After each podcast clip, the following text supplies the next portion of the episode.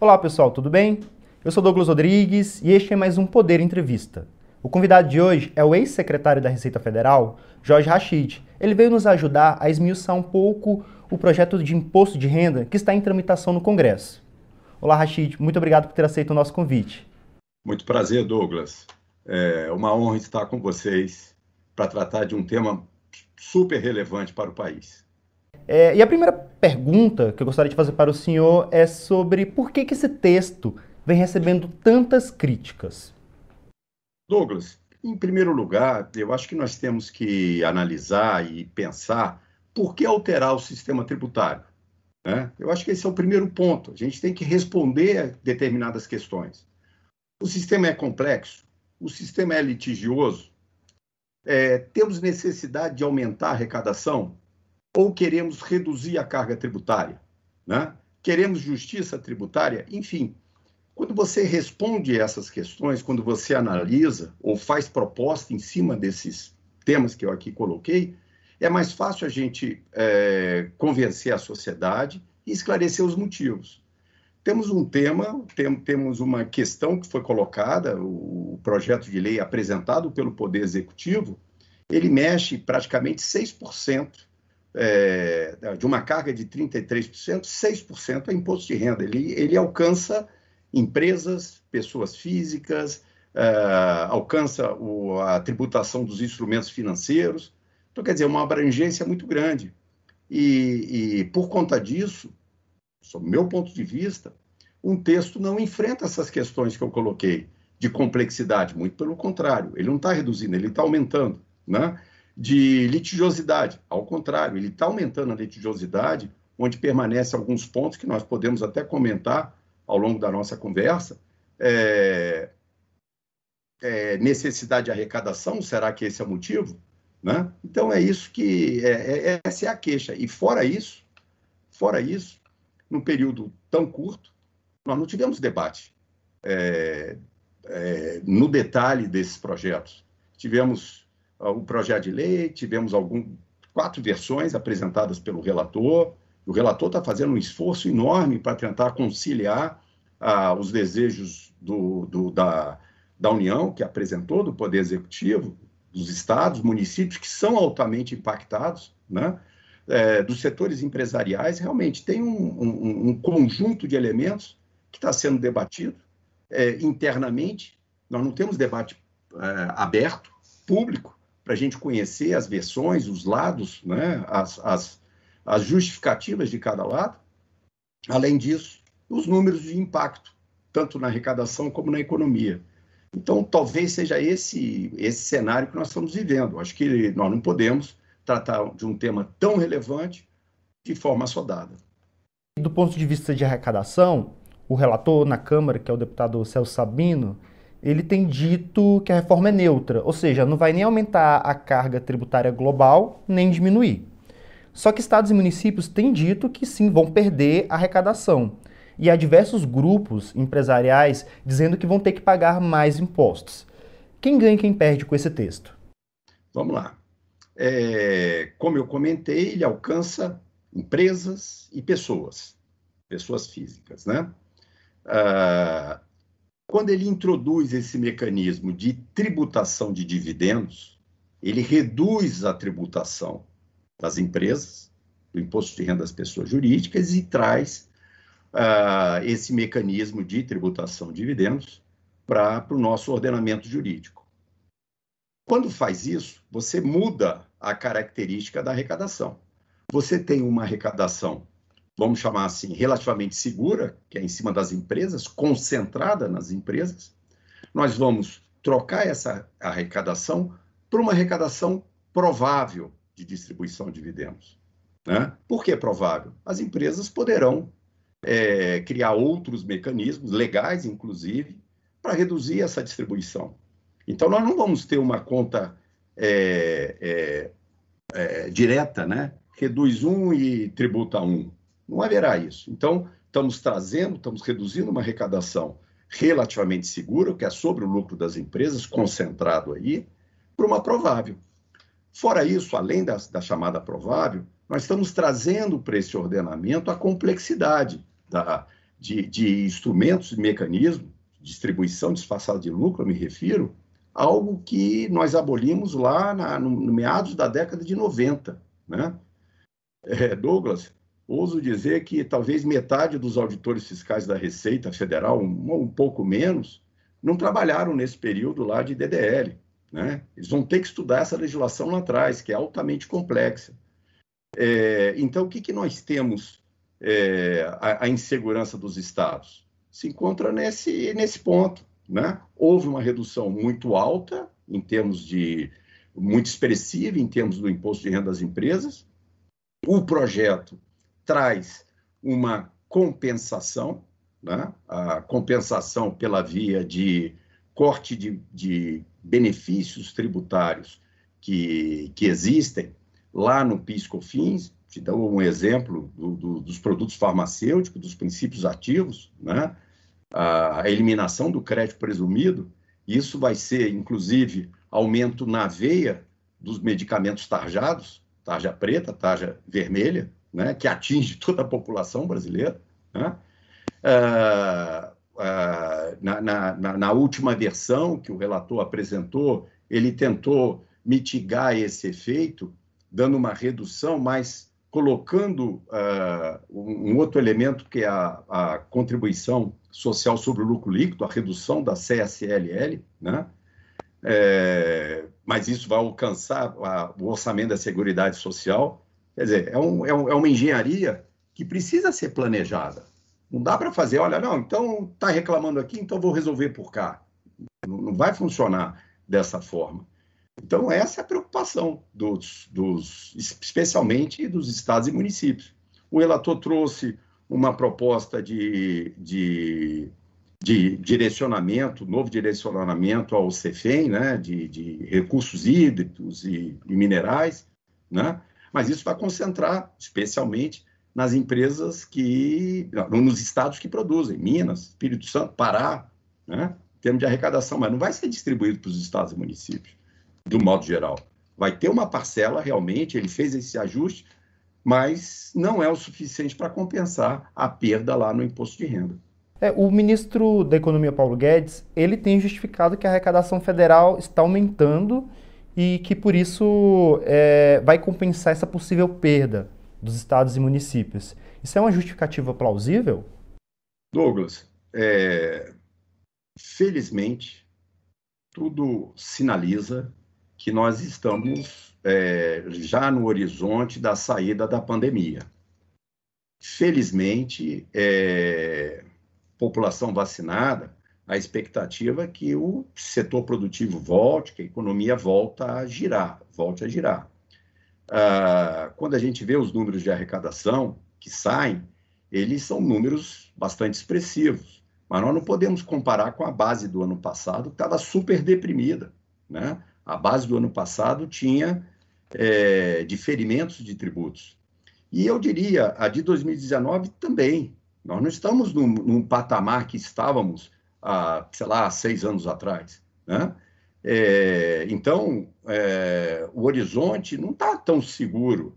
E, eu, não, eu, e, e veja, é, numa mudança de médio e longo prazo, como é uma mudança da legislação do imposto de renda, a gente tem que pensar que é uma mudança de longo prazo. É, eu não posso contar com uma arrecadação momentânea agora. Eu tenho que contar com uma arrecadação é, forte, né? É, estrutural, que dê garantias de, de redução lá na frente. E hoje nós não podemos abrir mão, nós sabemos da necessidade de políticas públicas, nós não temos condições de abrir mão de arrecadação. Né? É, então, todo cuidado é pouco. Tem um lado fiscal, tem um lado das empresas, né? quando, quando se coloca, algumas empresas sairão beneficiadas, outras não. Né? As que não sairão beneficiadas, certamente isso vai para preço. Vai ser, quando puder, vai ser repassado para preço. Né?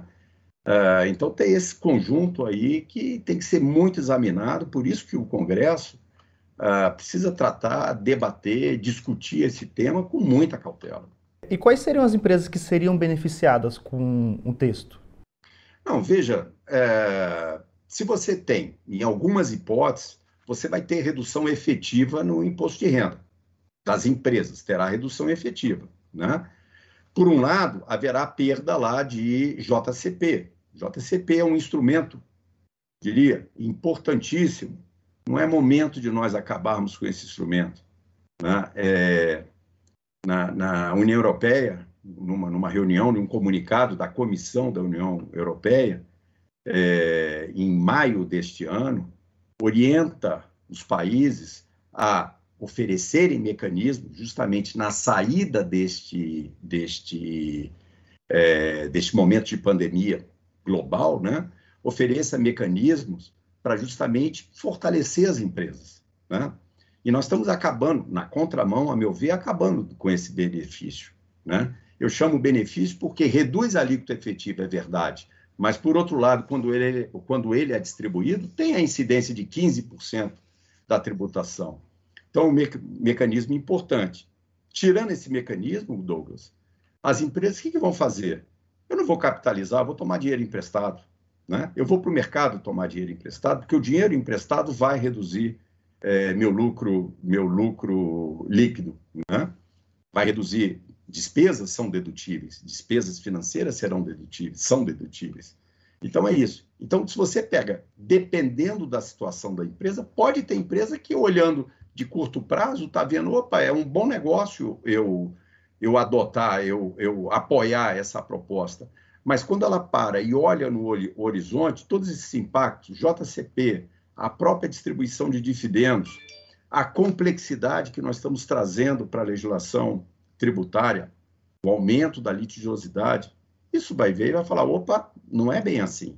Né? Não é bem assim. Te dar um, um, um ponto, espero que, que o Congresso seja sensível a essa matéria. Por exemplo, por exemplo, uma coisa que foi, saiu no projeto de lei, mas vem sendo mantido todo esse tempo: a tributação é, dos lucros a serem distribuídos no ano que vem, só que os lucros apurados até 2021. Vou refazer. Os lucros tributados até 2021, se distribuídos em 22, serão objetos de tributação. Isso não faz menor sentido. Né? Lá atrás, em 95, quando foi estabelecido a não incidência na distribuição de lucros, foi feito esse recorte. Né? os lucros apurados até um determinado momento têm um tratamento. A partir do momento 2 tem outro tratamento. Isso deveria ter sido adotado desde o início, desde o início do projeto de lei, mas não foi. Isso o que, que vai ensejar? Empresas que não estão capitalizadas, ao fazerem a conta, falar, opa, eu vou tomar dinheiro emprestado, é mais barato tomar dinheiro emprestado e distribuir dividendos esse ano do que pagar ano que vem. Não faz menor sentido uma norma tributária é, ter essa intervenção na economia. Toda norma tributária, Douglas, intervém na economia. Por isso todo cuidado é importante. Mas você tem que evitar esses efeitos colaterais, entendeu? O relator, ele não, realmente não vem abrindo mão de alterar isso. É, isso pode ser interpretado como uma forma do governo arrecadar mais recursos em um ano eleitoral? Poxa, mas se for desta forma, não é uma maneira adequada, se esse for o raciocínio. Porque se a empresa distribuir agora esse ano, ele não vai ter arrecadação no ano que vem. Né? Vai desarranjar a economia, as empresas vão distribuir dividendos esse ano, vão baixar todos os lucros acumulados que ele tem para distribuir esse ano, para não ter incidência no que vem. Isso vai ser natural. Né? Eu nem chamo isso de planejamento, isso aí é o óbvio que tem que ser feito. Né? é, se esse é o objetivo, ou não é esse o objetivo que deva ser alcançado. Não é dessa forma. E já tocando nesse ponto eleitoral, é, o presidente Jair Bolsonaro, ele prometeu na última eleição de que iria fazer uma correção na tabela do imposto de renda sobre as pessoas físicas, que está incluso nesse texto. É, o senhor acha que essa correção proposta ela é uma boa medida e isso pode ajudar o presidente a melhorar a sua popularidade? Bom, a, a demanda de correção monetária, correção monetária não, correção da tabela uh, do limite de isenção, da tabela do imposto de renda, é uma demanda antiga.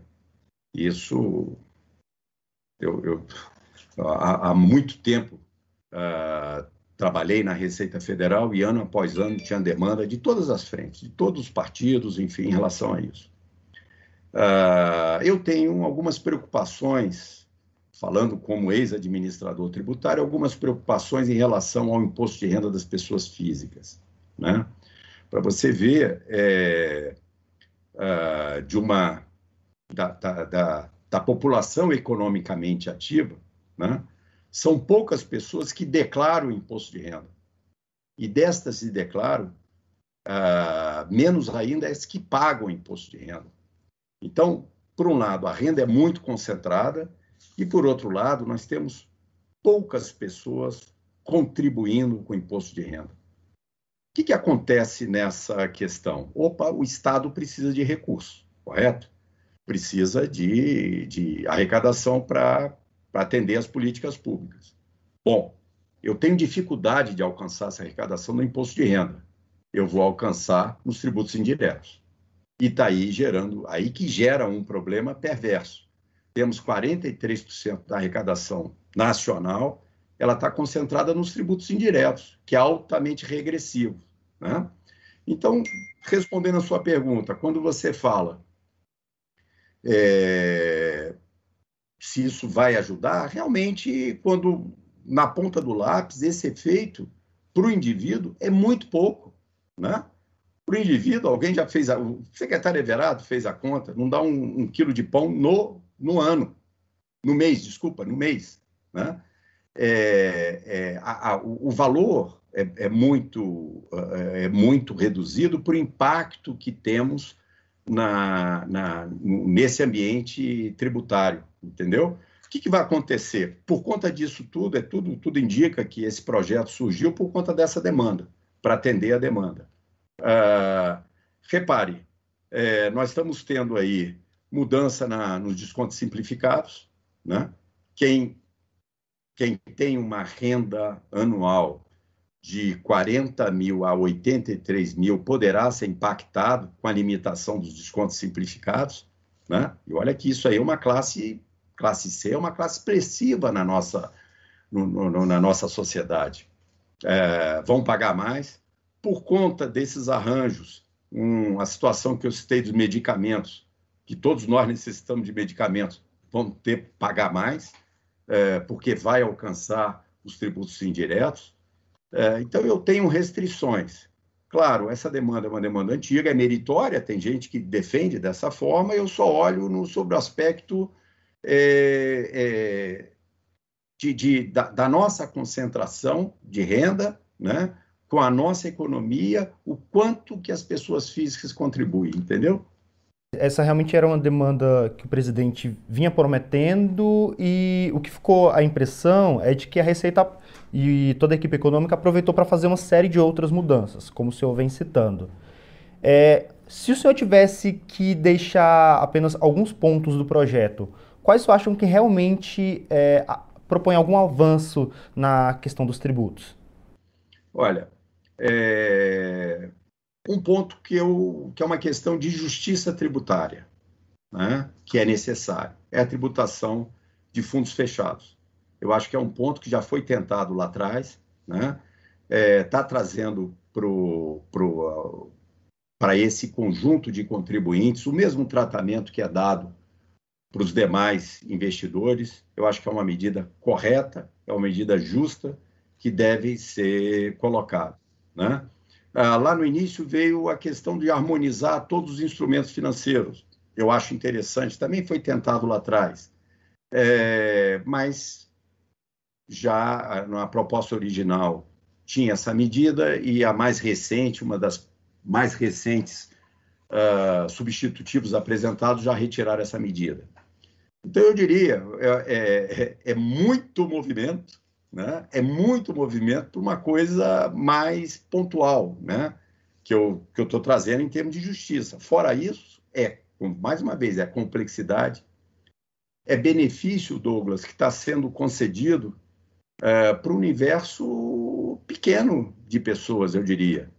É, permitir atualização da, dos bens imóveis que estão na declaração a ser tributado uma alíquota de 4%, é um benefício para quem for negociar, que estiver na iminência de alienar um imóvel que estava na sua declaração até o ano passado, no, nos próximos anos, ele faz as contas e fala: opa, vale a pena pagar uma, uma alíquota beneficiada. Mais recentemente veio uma outra proposta. Quem tem ativos no exterior pode atualizar, se esses ativos estiverem declarados, né, pode atualizar esses ativos com aplicação de um percentual de 6%. Isso é para uma meia dúzia de pessoas que tenham um baita de um benefício. Então, quer dizer, está trazendo elementos aí sem. Né? Então, respondendo a sua pergunta, a melhor forma era retirar todo o projeto. Você respondendo o que deixa é, é, os fundos fechados, que eu acho que é a maneira mais justa que se tem. Né? Está tá trazendo diversos pontos, por exemplo, desculpa, né? É, harmonizar a legislação do imposto de renda com, as, com a contribuição social sobre o lucro líquido. É necessário fazer essa harmonização, né? mas tem que passar ponto a ponto. Tem situações que estão defasadas. A, a, a dedutibilidade royalty é um exemplo, está defasado. Né? É, nós estamos equiparando né, este, esta legislação defasada e trazendo para a contribuição social sobre o lucro líquido. Não faz sentido, nós tínhamos que rever isso. Né? É, tínhamos que rever, enfim, né? Eu, eu, senão a nossa conversa vai se alongar bastante. Né? Já caminhando para a reta final da, da entrevista, o, o, presidente do Senado, Rodrigo Pacheco, ele tem dito que o Senado vai insistir numa reforma tributária ampla. O senhor acha que quando esse texto da reforma do imposto de renda chegar no Senado, qual é a tendência? É suprimir esses diversos pontos e deixar apenas a atualização do imposto de renda, que é uma demanda do presidente? É, ou engavetar todo o texto e tentar uma reforma tributária ampla, que é o que vem tentando há bastante tempo? Douglas, eu não saberei responder essa sua pergunta, né? porque tem várias variáveis aí que estão aí, né? Está sendo colocado, uh, nós ouvimos aí no, no dia de, de, de, hoje, né, o presidente Rodrigo Pacheco é, querendo fazer um movimento lá na, na, na, PEC 110, que é, o, que é a tributação uh, dos tributos indiretos, né, que a gente havia comentado. Ele unifica nove tributos. Essa PEC prevê isso. É um longo debate também, né? é, mas é, é, difícil prever o que acontece. Né? Mudança de sistema tributário é algo, vamos chamar assim, é, razoável, natural, fazer no início de um governo que está com todas as forças no parlamento. Né? É, e outra, discutir reforma tributária, mudanças profundas no sistema tributário, o governo, Ministério da Economia, a Receita Federal precisa participar ativamente, apresentando dados, apresentando números, mostrando impactos, impactos no âmbito fiscal de quem ganha, é, que se, se o Estado ganha, se, se, se a União ganha, é, impactos econômicos que, que são mudanças setoriais, então tem que ter essa participação ativa e a Receita Federal que detém todos esses dados. Tem profissionais competentes lá para fazer isso. Né?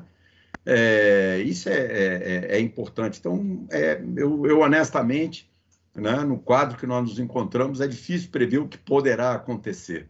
Né? Mas eu espero que, que seja lá qual for, tem que ter debate, tem que ter muita discussão sobre tema tributário. Mas eu gostaria de insistir mais um pouco, é, aproveitando toda a sua experiência que o senhor tem é, com o fisco, então a tendência de 0 a 10 seria que essa com a reforma tributária ampla ficar, vai ficar para o próximo governo a ser eleito em 2022. A meu ver, eu acho que esse seria o caminho correto. Não é também ah, eliminar o debate. O debate é importante, né?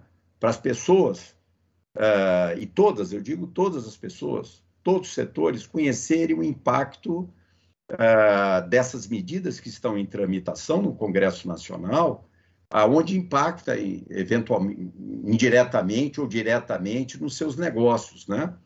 E isso tem que ser conhecido para verificar o que vai acontecer com as suas próprias empresas, né? Que afinal de contas todo mundo faz conta. O investidor está olhando, o investidor de fora olha o que está acontecendo nesse ambiente. Fazer mudanças, vamos chamar assim, é, sem analisar todos esses impactos fiscais e econômicos, né, é, é muito preocupante, gera insegurança nos negócios. Né? Você imaginar esse exemplo que eu coloquei em termos de tributação, tem empresa que está disposta a investir ano que vem, tem lá um capital para investir no ano que vem. Ele falou, opa, mas no ano que vem, se eventualmente der uma pandemia, eu precisar de distribuir dividendo, ser tributado, eu vou tributar isso, vou distribuir isso agora. Meu investimento ano que vem vou ficar para depois. Isso é ruim para a economia, entendeu? Isso é ruim para o ambiente de negócio. Né? É isso que tem que ser percebido. Né? E nada melhor do que transparência, debate, números postos à mesa, né? à mesa, para toda a sociedade conhecer esses impactos. O ideal seria manter, continuar a discussão, mas a definição deixar para um ambiente mais propício. E é isso, Rachid. Muito obrigado por ter aceito o nosso convite e participado da nossa entrevista. Até mais. Muito obrigado, um prazer estar com vocês. Tudo de bom. E é isso, pessoal. Esse foi mais um Poder Entrevista. Muito obrigado por ter nos acompanhado e caso você queira deixar sua opinião, pode deixar seu comentário, seu like. Até mais.